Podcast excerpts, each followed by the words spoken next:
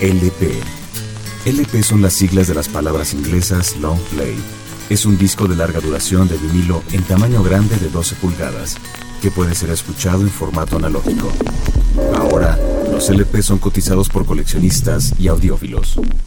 Pero también es el espacio que retoma el viejo arte de escuchar un disco en su obra completa, como su concepción original fue pensada, como una pieza y su totalidad. LP.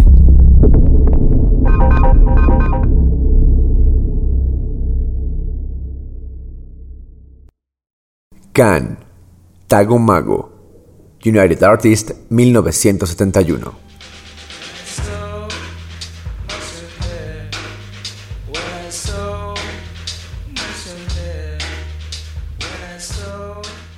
A principios de los 70s, cuando el Big Band del rock estaba en su momento de mayor expansión con la psicodelia, el folk, el glam y el rock progresivo, y una gran cantidad asombrosa de propuestas, se estaba edificando el imperio anglo-norteamericano. Es entonces cuando llegaron, como en los tiempos de la decadencia del imperio romano, unos bárbaros germanos ignorando la hegemonía anglo y proponiendo nuevas reglas, creando una música que abarcaba desde la inventiva más salvaje a la más bizarra autocomplacencia. En un principio se les incluyó en la etiqueta del rock progresivo, etiqueta que les quedaba muy pequeña, y era poco representativa a los juegos experimentales y en ocasiones repetitivos y minimalistas de lo que después se le conocería como krautrock, representado con bandas como Can, Faust, Noi, Amon Duel o Tangerine Dream.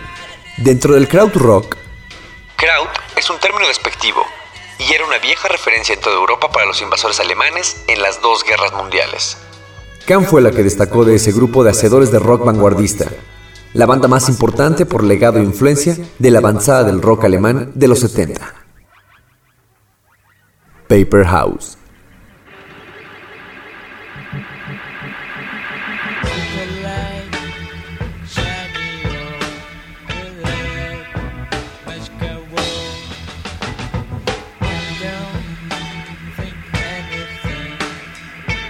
so far. You can make everything what you want with your hands.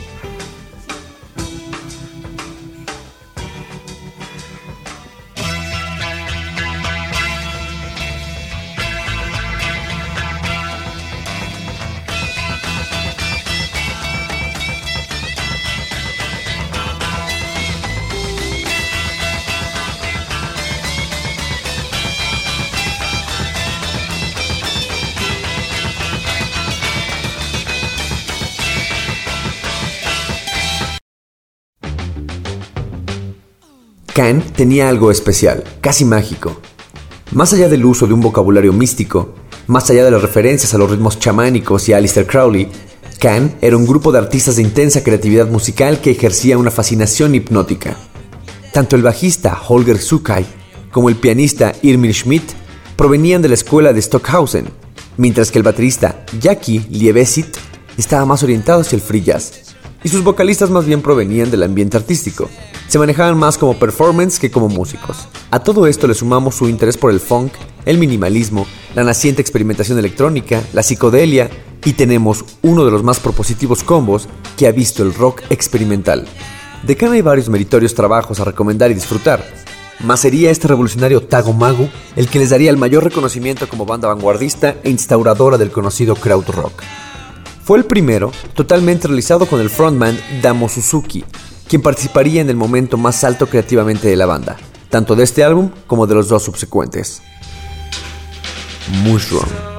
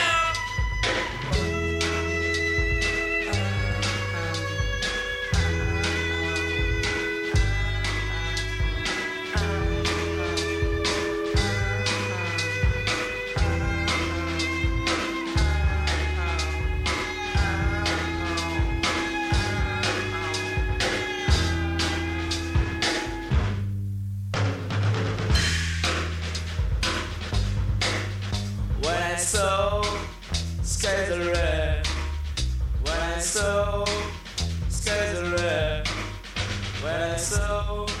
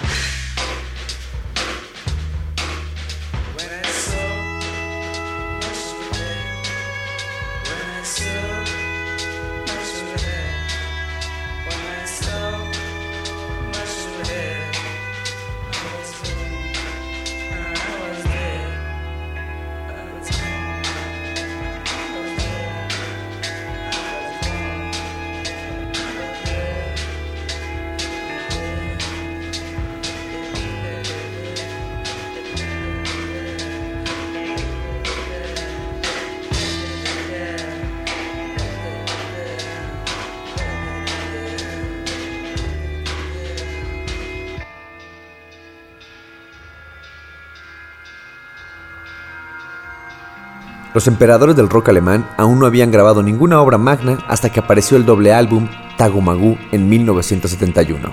La música de Can era improvisada casi en su totalidad. La poderosa batería era el motor de la mayoría de las canciones, y en lugar de alternar los solos, cada miembro solía ejecutar fraseos repetitivos que mutaban gradualmente durante la canción. El resultado eran cortes directos y siempre cambiantes. Tagumagu iniciaba con Paper House, que comienza como un corte estándar convencional hasta que llega ese incisivo pasaje de insistentes guitarras y percusión, intimidantes susurros en un tempo acelerado. Y seguía con Mushroom, que es turbada y menos cambiante, para llegar a Oh Yeah, un interesante corte espontáneo de cierto carácter ocultista con un Damo Suzuki a quien intencionalmente no se le entiende nada en su balbuceo. Su fondo es menos tenso y posee un enfoque más psicodélico y de estilo libre. Oh yeah.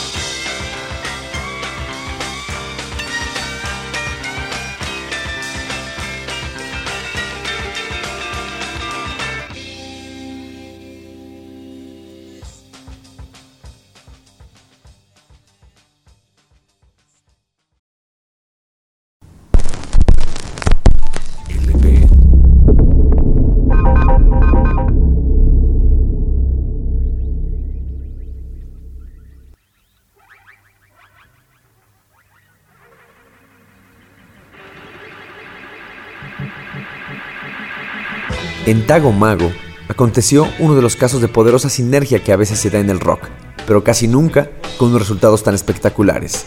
El álbum, cuyo nacimiento parte de la más absoluta improvisación, se va desplegando en irreales espirales hasta alcanzar cumbres de experimentación sorprendentes, evocadoras, inquietantes y de una fuerza arrebatadora. El quinteto alemán, lejos de intentar canalizar ese inmenso potencial, abrió todas las ventanas y puertas de lo que contenían y cabalgó sobre él sin miedo. De esa carga de caballería surgió una amalgama insólita en la que el clasicismo contemporáneo, el rock y las más extrañas visiones proféticas se daban la mano para chapotear un multicolor lago de LSD. Sin duda de todos sus trabajos, este es el más complicado y ambicioso. Se trata de un disco doble, que se conforma con tan solo siete canciones. Dos de ellas, Aumg y Aleluya, abarcan la cara completa de cada uno de los dos viniles originales, y cada uno de los temas es una pieza repetitiva e intensa basada en complejas improvisaciones atascadas de sonidos, disonancias, ruidos, cambios de tiempo y estructuras, declamaciones y larguísimos paisajes instrumentales, que van de lo virtuoso a la estridencia absurda sin escalas intermedias. Aleluya.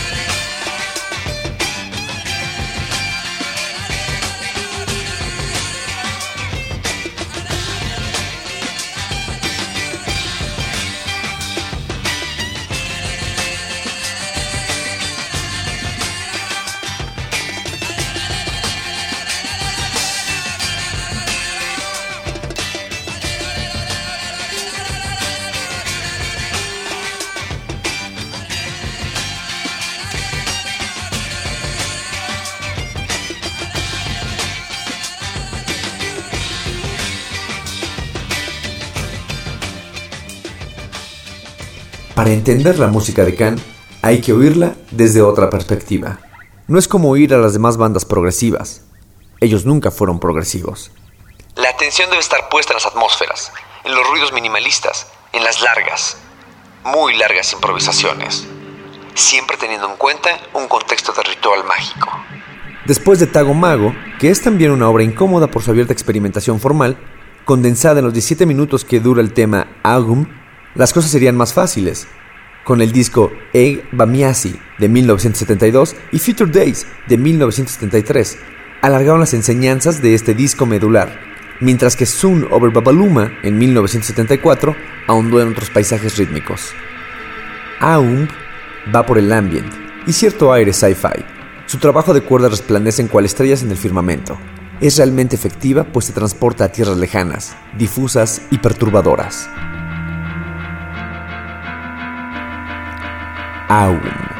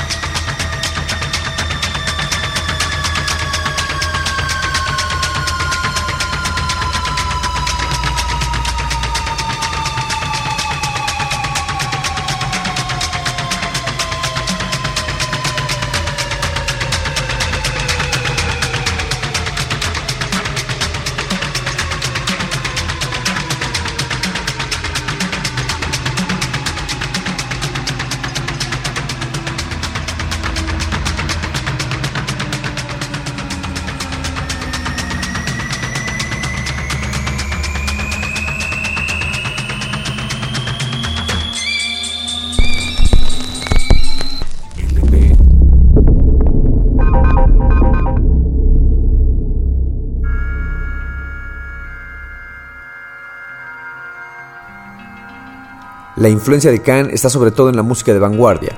Así como ellos le deben mucho a Stockhausen, Muchos proyectos posteriores a ellos les deben el modo de permitir que una canción evolucione y mute libremente.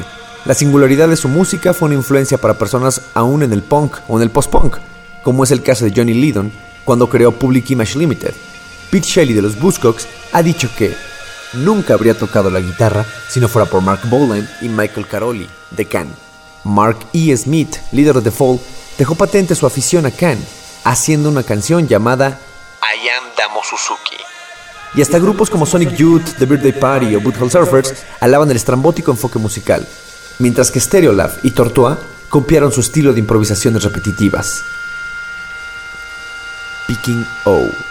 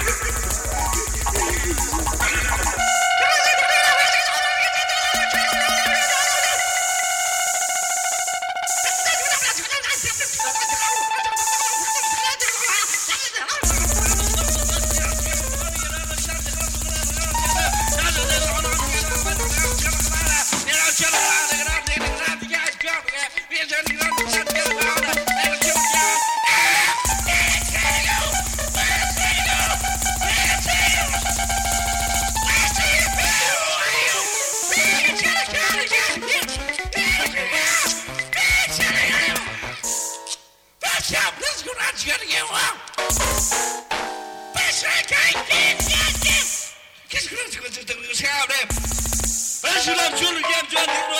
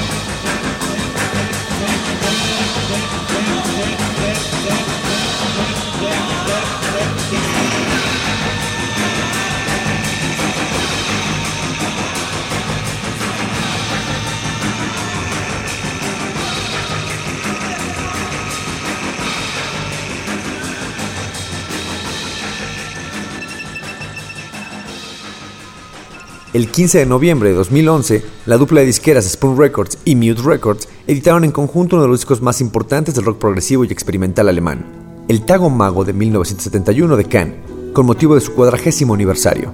Tago Mago es considerado el disco más importante de una de las bandas más significativas del rock alemán. La agrupación formada en Colonia, que pasó a la historia del rock con el nombre de Can. Pero entonces, ¿qué quiere decir Tago Mago? Tagomagu es un viaje al fondo de la locura. Tagomagu es una exploración de aquellos rincones más oscuros del cerebro a través de una música que suena fría, distante y analítica, como si fuera un médico o un cirujano dispuesto a operar con nuestra mente. Pero sobre todo, Tagomagu es una de las obras vanguardistas más interesantes de la historia que alguna vez grabó Khan. Bring me coffee or tea.